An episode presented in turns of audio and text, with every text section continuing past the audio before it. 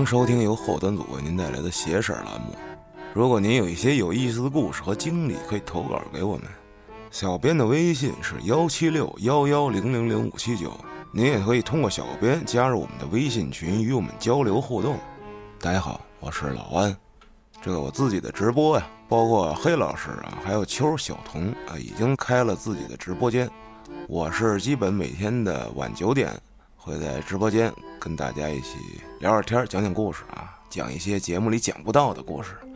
有兴趣的朋友们呢，记得直播间来找我们玩儿。今天呢，带来了几个咱们听众们的投稿。哎，这今天要讲的第一个故事呢，就是来自咱们这老朋友啊小俊的故事。在之前啊，小俊也给咱们讲过很多故事啊，比如说这个诡异的半截楼梯呀，还有这个邪事第七十九集里的连着三个大故事啊。这个没听过的朋友呢，可以去翻一翻前面的节目。好，那咱们直接开讲。这个常听节目的朋友就知道啊，这个上回讲到这个小俊呢，有一个朋友叫大龙啊，就是那个胆儿特大啊，准备找刺激去人家那一个废弃的医院里成探的那么一哥们儿，后来给吓坏了。今天要说的这事儿呢，就是这小俊跟这大龙啊一起经历的。话说啊，就在他们出了这个医院的事儿之后啊，小俊跟大龙啊俩人在学校里头。负责这个学校的电台啊，这大龙呢，现在也不敢找刺激了，是吧？毕竟是经历过事儿的人了哈。咱们说说他们这电台是怎么回事啊？这个校园有校园广播啊，我记得在我上学那会儿，就能听见这个高年级的学姐们啊，每天中午跟这个学校喇叭里放广播，有讲故事的，有读东西的，有唱歌的，啊，挺欢乐。那会儿还比较向往啊，觉得啊，他们这主持人大明星。没想到这十多年以后，我这自己也坐上电台了。哎，这大龙跟小俊就负责这学校的电台。他们这学校的电台呢，属于是录播的啊，也就是提前录好的，跟咱们闲事儿一样。所以呢，他们会提前录好几期啊，然后呢，统一发出去。说当时是一个夏天啊。大概晚上八点多钟，他们俩人呢没什么事儿，在这个学生会的办公室啊，准备录节目。这学生会办公室呢，在这个教学楼的六层。平常啊，他们也不过来，因为这地儿呢比较清静啊，没什么声，没什么人也，所以呢比较适合录电台，没有噪音啊。这夏天的晚上八九点呀，其实这操场还是有挺多人的。呃，看着他们呢，就跟这操场上溜达呀，三两成群的，心情也挺好，有一种那种青春的感觉啊。当时他们是住校，哎，不错，这屋里也挺凉快的，哎，哥俩呢就录上了，大概录了一个多钟头吧，九点多了，这天儿啊就黑了，觉得今天聊的也差不多了啊，于是呢，这俩人就琢磨着听一下刚才录的内容。点上一支寂寞的香烟啊，俩人开始闲聊啊，听了一遍啊，觉得没什么问题啊，就准备回宿舍了。可是这大龙呢，不是很愿意走。他说：“这大夏天的，这晚上太热了，回宿舍一堆人更热，还是这办公室比较凉快，不如咱俩多待会儿吧。”这办公室啊，是在这走廊最紧里头的位置，是阳面的。但是，即使这是白天啊，阳光特别充足的时候啊，这个办公室里啊也是格外凉快的。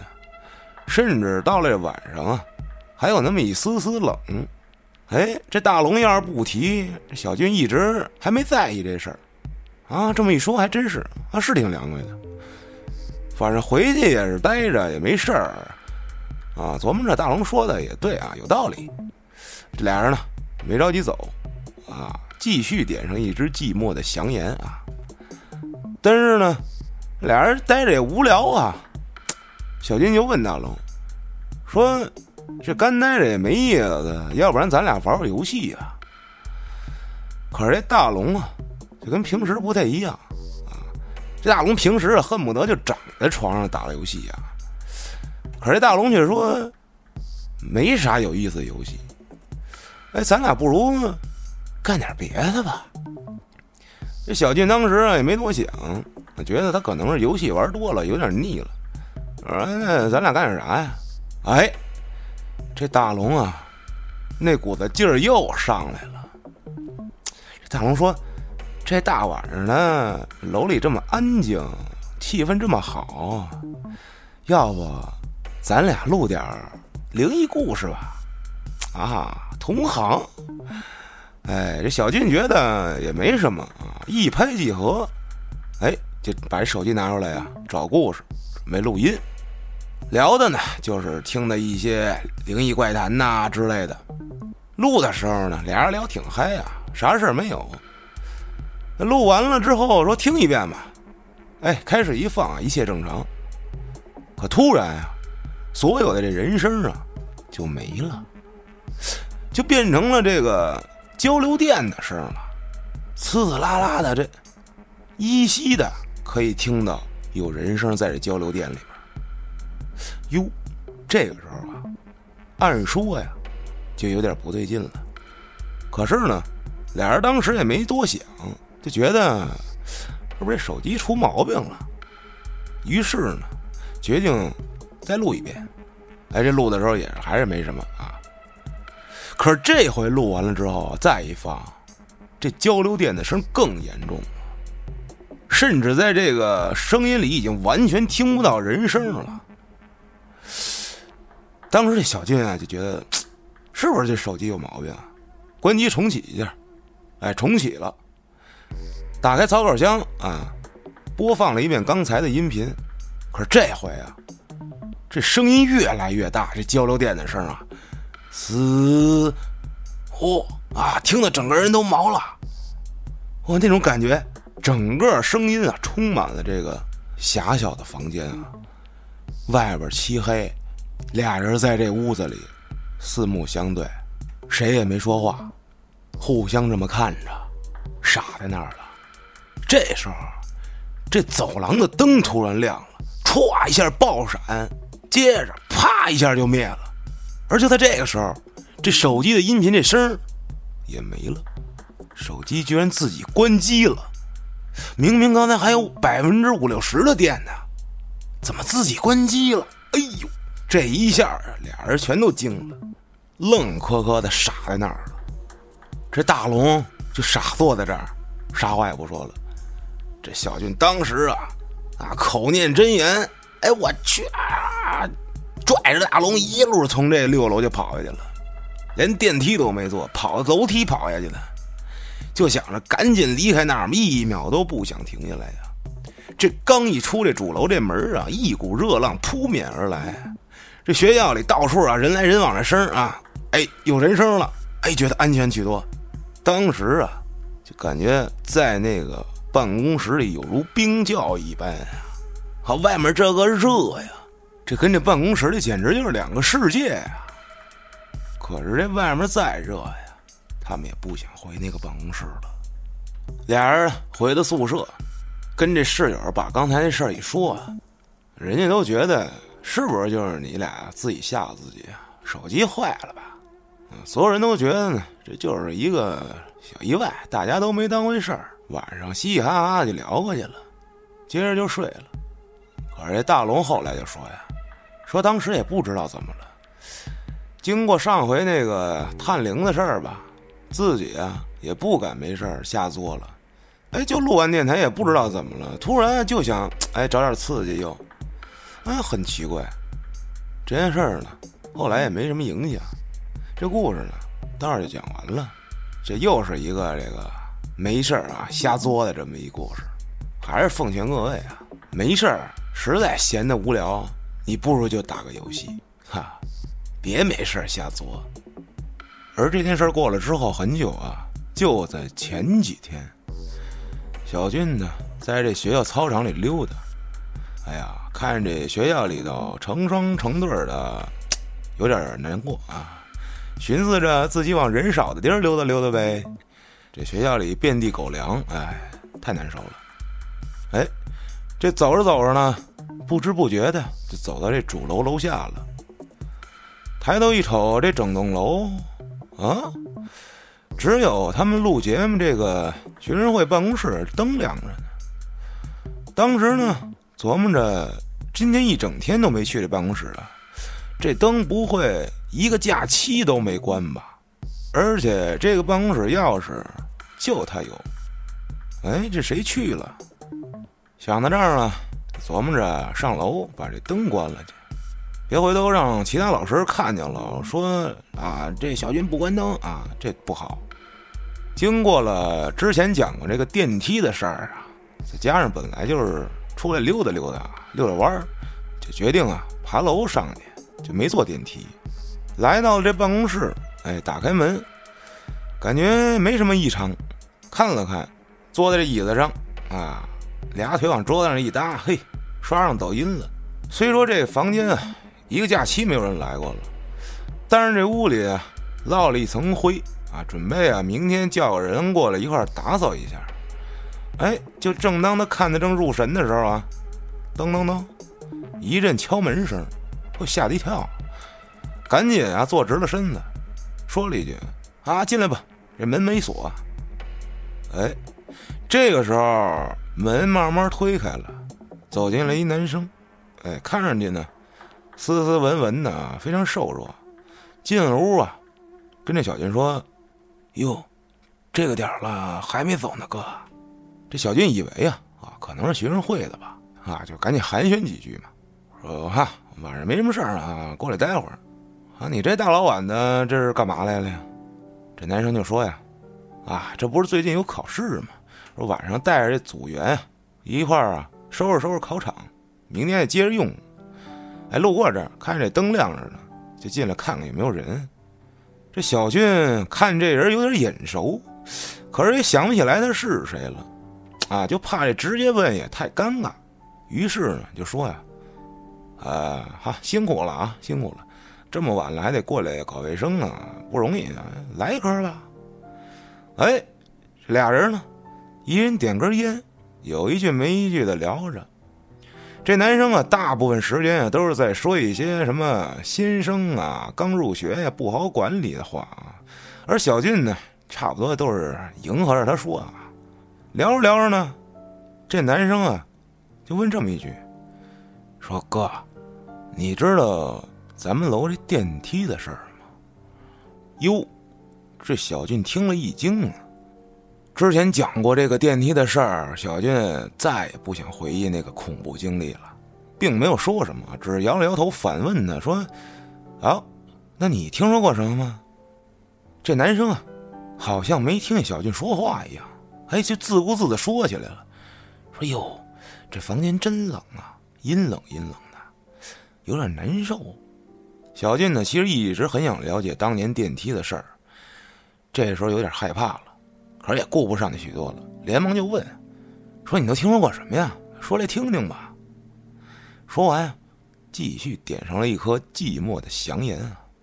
这男生啊，抽了一口烟，缓缓的说道：“啊，说我确实啊，听这个之前学长说过一些事儿啊，在这很多年以前啊，咱们学校那会儿还是一个小技校呢。当时啊，这社会上有很多小混混。”他们这父母啊，不希望他们以后走上犯罪的道路啊，就把他们送到这儿上学来了。可是那有什么用呢？这帮人来了呀，咱不说烧杀抢夺吧，基本上啊，也各种抽烟喝酒、打架斗殴啊，一个个的那股子所谓的社会气息啊，根本就没被磨下去。小金这时候一想，哼，这帮小子估计现在过得没一个好的。不好好学习嘛，是不是？这男生啊，猛嘬了一口烟，接着说：“说这帮人啊，老师当时都懒得管他们，但是放任他们这么乱来，肯定出大乱子。于是呢，学校啊，图省事儿啊，给他们成立了一个叫什么‘以暴制暴小组’，简称‘制暴组’，给那些问题学生一些权利啊，让他们去管理秩序去，说不定啊。”就这种责任感啊，会让他们有所改变。这个确实，当时我上学的时候也是啊，学校里特折腾啊，各种折腾，问题少年。结果当时老师啊，班主任绝了选班长时候居然让我当班长，嘿，我那一下那感觉就不一样了。每天就各种上课监督学生，不会聊天给我听讲。这个下了课啊，见着这个追跑打闹的，还得说人两句。其实自己也追跑打闹啊，反正就那种感觉吧，不一样了啊。我现在是得以身作则了啊，那种劲儿。但是吧，对于这帮小混混来说啊，一点屁用没有啊，反而使他们更变本加厉了。这帮人啊，有了权利啊。就更猖狂了。这当时所有学生啊，只要有不听他们的，过去就是一顿胖揍。平时啊，还得要钱啊，收保护费。要不给钱，又是一顿胖揍。这男生啊，越说越激动啊，这根烟也抽完了，狠狠的往地上一摔，说：“那些年呀，没人管得了他们。老师那边也是睁一只眼闭一只眼呀。”直到有一年，这制暴组的这头啊，这老大过生日，学校里呢这稍微有点名的啊这个小头目啊都参加去了。结果那天晚上喝多了，啊，后来呢把几个学生给打了，据说啊，好像把两个给打成了重伤，其中一个手筋跟脚筋居然都给人家挑断了。当时晚上了，学校也没什么人了。其中一个就爬到了这个电梯求救，这才得救。而且当时出事儿的时候就是在这屋。后来呢，这件事儿一下就大了，这个制暴组啊也被学校取消了。学校后来呢也设置了这个派出所，也成立了这正规的民兵连啊。这小俊就问：后来呢？这去电梯里那人到底是谁呀？他们到底因为什么打起来的呀？他琢磨呀，会不会跟他遇上那电梯事儿有关呢？但是这学生啊，好像听不见小俊说话一样，还是自言自语，说：“哎，还是现在好呀，哎，这时间不早了，咱们回吧。”这小俊也没再说什么，得，那走走吧。关了灯，锁好门，俩人呢，也没坐电梯啊，就走楼梯往这楼下走。到了这门口啊。小俊还是忍不住先问了一句：“呃，这当时不只是重伤吧？哎，哥们儿，你到底是哪届的呀？”这时候啊，小俊突然想起来这人是谁了。这面前这男生啊，是他一学弟。哎，之前呀，在学生会见过两面，不熟，没怎么说过话。但是这些连小俊都没听说过的传闻。这新生学弟是怎么知道的呢？而且还这么详细。这时候，这学弟啊低着头，声音突然变得很低沉啊，说了一句：“好好干吧，别像那帮傻逼似的。”说完，自顾自的就朝操场走过去了。小俊这站在原地，看着这学弟的身影一步一步朝黑暗中走去，心中五味杂陈。听完这学弟说这些事儿啊，其实并没有感觉到什么恐惧，更多的是感叹。结果呢，当天晚上在这个值班室啊，他呢从一个这关系比较好那老师那儿打听到啊，大概是在零八年那会儿啊发生的事儿，而他们录音的那办公室啊，就是最早的这制暴组的办公室。这老师听小军问这个，显得有点惊讶呀。也没有跟小军更多说些什么。小军听完之后，这脑子里一下就想起咱们节目里说的那句话了：这最可怕的，从来都不是鬼神，而是人心啊！并且，就是像这种事儿，是真真实实发生在我们身边的呀。回到宿舍，回想起那个学弟，觉得他跟平时见的那会儿不太一样。怎么说呢？就是晚上的这个学弟跟之前的那个学弟，好像有些区别啊。唉，可能是自己想多了，也就过去了。不过这学校里肯定还有很多他不知道的事儿。还有半年，小俊也该从这个学校毕业了。那些不为人知的事儿，可能他永远也不会知道了。从学校走出去，就要进入这个社会了。之后可能会遇见更多的不可思议的事儿。也希望小俊同学呀，日后也是不改初心，成为这万千的社会观察员其中之一啊。这个故事呢，到这就结束了。非常感谢小俊连夜发过来的投稿啊！当时我正直播呢，这小俊一边听直播一边把故事写出来，非常感谢啊！讲完这个事儿呢，估计各位心里头也是五味杂陈啊。咱们呀，接着往后讲。这第二个故事也是咱们老朋友啊江野发给我的，哎，经常在咱们直播间的朋友都知道啊，这个江野啊也是没事老跟咱一块开车啊，他呢。也是岁数不大啊，正是在校学生。他呢，在学校遇上这么一事儿，就在不久之前啊，前几天，他去学校报道去，哎，去做核酸检测，做完了之后呢，准备上趟厕所。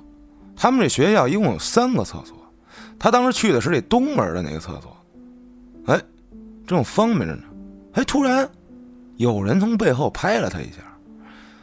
哎，他一回头。看见是一男的，哎，这男的呢，见着他也没说话，从自己这兜里啊拿出包烟来，递给他一根儿。他这一瞅，还真就巧了，就应了那个了，给他根华子啊。他当时想，哎，这这不会是哪个哥们儿我脸生给记岔了，忘人家是谁了吧？问了一句，呃，哥们儿你是？还结果呢，这人呢？冲着小江摆摆手，哎，走了，啊，啥话也没说。哎，这小江觉得很奇怪啊。出了厕所，这根烟呀也没敢抽，找一没人地儿就给扔了。结果第二天呀，他呢在教学楼里哎准备去个厕所，哎，结果刚进去啊又见着那昨天那人了，哎。这人就跟等着他的似的哈，他刚一推门进来，这人连多一秒的迟疑都没有，直接从兜里拿出根烟给他，还是华子啊，蹲我呢，啊，还是接了。他这回就想仔细问问啊，说这哥们到底什么意思呀？就他这撒泡尿的功夫啊，再回头，人没了，那可能走了。哎。还是没当回事儿，不过就觉得很纳闷儿啊。这根烟呢，还是没敢抽。结果这第三回，他在东门上厕所的时候，正方便着呢，突然又有人从背后拍了他一下，还是老套路，又是那男的，又递给他一根中华。谢小江啊，这听了咱们那些脏事儿啊，就觉得这陌生人给的烟啊，他要是抽了，万一里面掺点东西呢，掺点佐料。是吧？那完蛋了，还是没抽这烟。这刚出了这厕所的门，碰上自己一哥们儿，就跟这哥们儿说：“说我这厕所里老碰上一怪人，说我带你进去看看去。”他就在里头呢。俩人呢就进这厕所了，前后不出一两分钟，结果再一进去啊，给他递烟那人没了。可是这厕所就这一个出口啊。他根本就没见那个人出来呀，难道是钻坑里去了吗？这件事儿，他无法解释。不知道为啥就老能碰上这个给他递华子这哥们儿，这哥们儿到底是谁呀？什么意思呀？这根烟到底是什么东西啊？问他也不说是谁，而且最奇怪的是，这个人好像从始至终。也没说过一句话呀，啊，生活中可能遇见很多这样的怪人啊。不过有句老话嘛，害人之心不要有啊，防人之心不能无啊。这个陌生人啊给的这烟什么的，是吧？小心点是没毛病的。小杨之前啊给我讲了一个他们家里发生的事儿，在这儿呢也直接一块就给讲了，说这小江他姥爷啊。在小杨他妈妈很小的时候啊，就去世了啊。说姥爷呀去世的那件事儿啊，非常奇怪。听妈妈说，说姥爷当时好像是一个干部，一直啊在外地工作，后来呢就被调回来了。可是回到家第二天啊，就去单位任职了啊，想着说这个手里还有几张饭票啊、粮票，说给家里买点好的，是吧？带回去让孩子们沾沾光。哎，一切都挺好。结果第二天啊，刚进厂子，这食堂边上有一仓库，这老爷就去这仓库了，好像要办点什么事儿。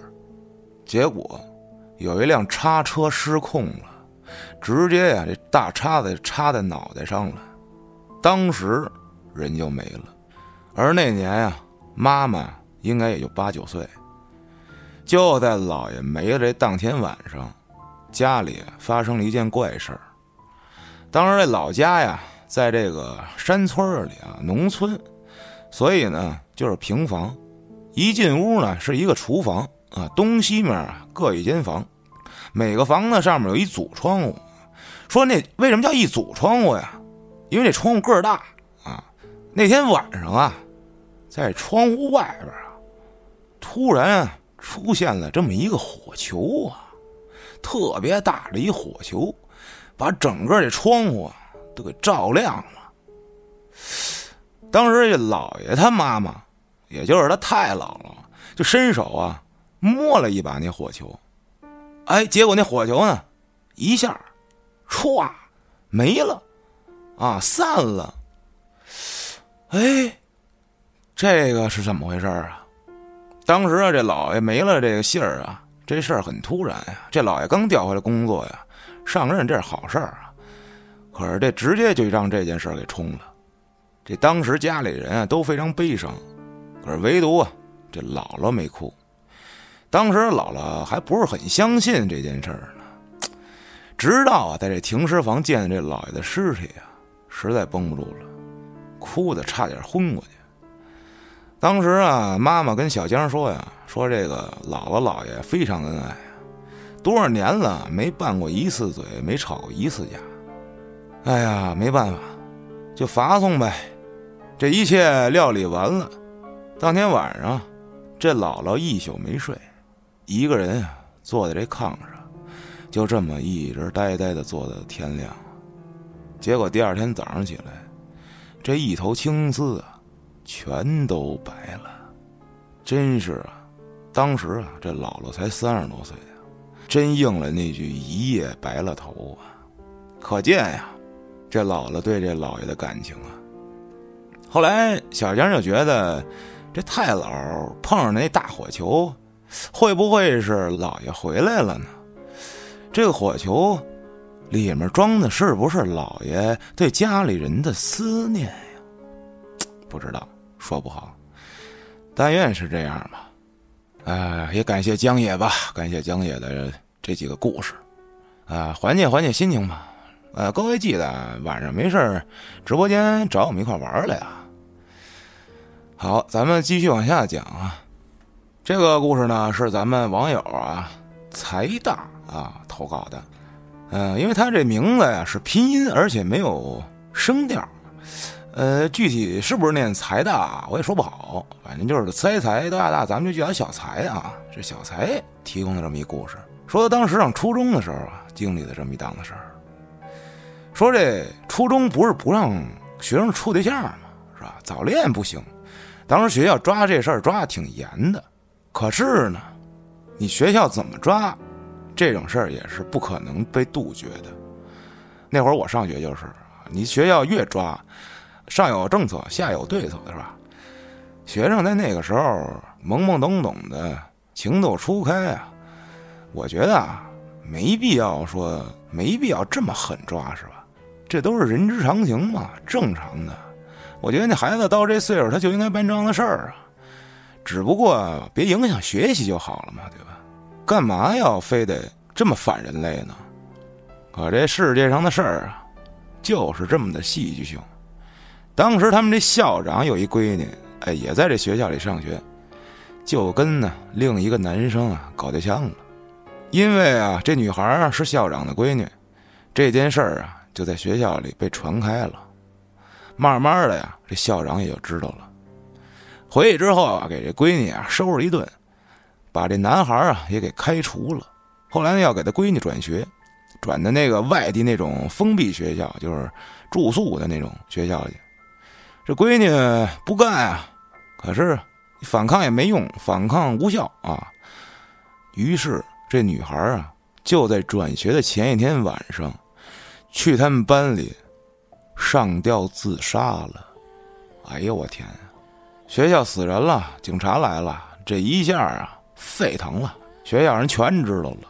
这校长也因为这个事儿啊辞职不干了。哎，又是一个悲剧。然而这件事儿远远没有结束啊。这个被开除的男孩啊，在这女孩去世的一个星期后，头七，竟然也去那个教室上吊自杀了。我的个天！这一下啊，这怎么传的就都有了，就成为了当年啊这学校的校园怪谈之一了。后来呢，这学校翻新啊，装修，原来的那种平房教室啊，就盖成楼了。到了这小才他们这届呀，上学的时候啊，这学校里的教学楼啊，还有一部分是平房。原来那俩孩子去世那平房啊，还没拆。有天晚上。这小才跟同学晚自习放学的时候啊，路过那儿，就明显能看见啊，这屋里没有人，因为亮着灯呢。但是，从这屋里啊，传出这桌椅板凳碰撞的声音。后来学校啊，也传出各种事儿来，比如说啊，在这学校这东南角这院墙上，在夜里，竟然会莫名出现这男孩跟这女孩的画像。后来那面墙也被水泥给抹平了，但是还会出现。而且那个教室里，一到晚上，路过的学生偶尔会听见里面传来哭声。年轻的两个鲜活的生命就这么断送了。这也跟这校方使劲抓这早恋的，是不是有很大关系？这件事儿呢，咱们也当一个都市传说来讲。我觉得吧，这一个人在学校度过那几年是人生最宝贵的那几年，他甚至会影响一个人整个一生的轨迹。而且我觉得“老师”这两个字儿，他就不是一个职业，他是一个园丁啊。咱们昨天刚过完教师节，我想多说两句。我小时候几乎天天被请家长，就是因为我特别淘。请家长的原因啊。现在看来啊，都是那些鸡毛蒜皮的事儿，而且啊，当时教我的那些老师啊，我现在想想，我觉得他们有几个都不配教老师。他们竟然啊，让全班的孩子不理我，啊，不要理我这个人，不就是因为我折腾点儿吗？这也就是我心大。这要搁稍微自闭点的孩子，你这不是给社会培养罪犯呢吗？说到这儿我就来气，哎，不说了。哎呀，讲完这些故事啊，也非常感慨。各位要有什么想聊的，评论区也可以聊一聊，也可以加群啊，咱们进群聊。当然了，您也可以啊，来直播间，咱们面对面的聊一聊。好了，今天咱们的故事就讲到这儿了。各位啊，记得投稿啊，小编的微信啊，开头也念了，咱们就不多说了。今天呢，就聊到这儿了，咱们下期再见。Is he after me? The yours? Think I'm happy. When you say you're not so bad I'll say come closer. Take a look inside my head. My king The falls An empty throne place in the dark. A mother searching for her child My mind's running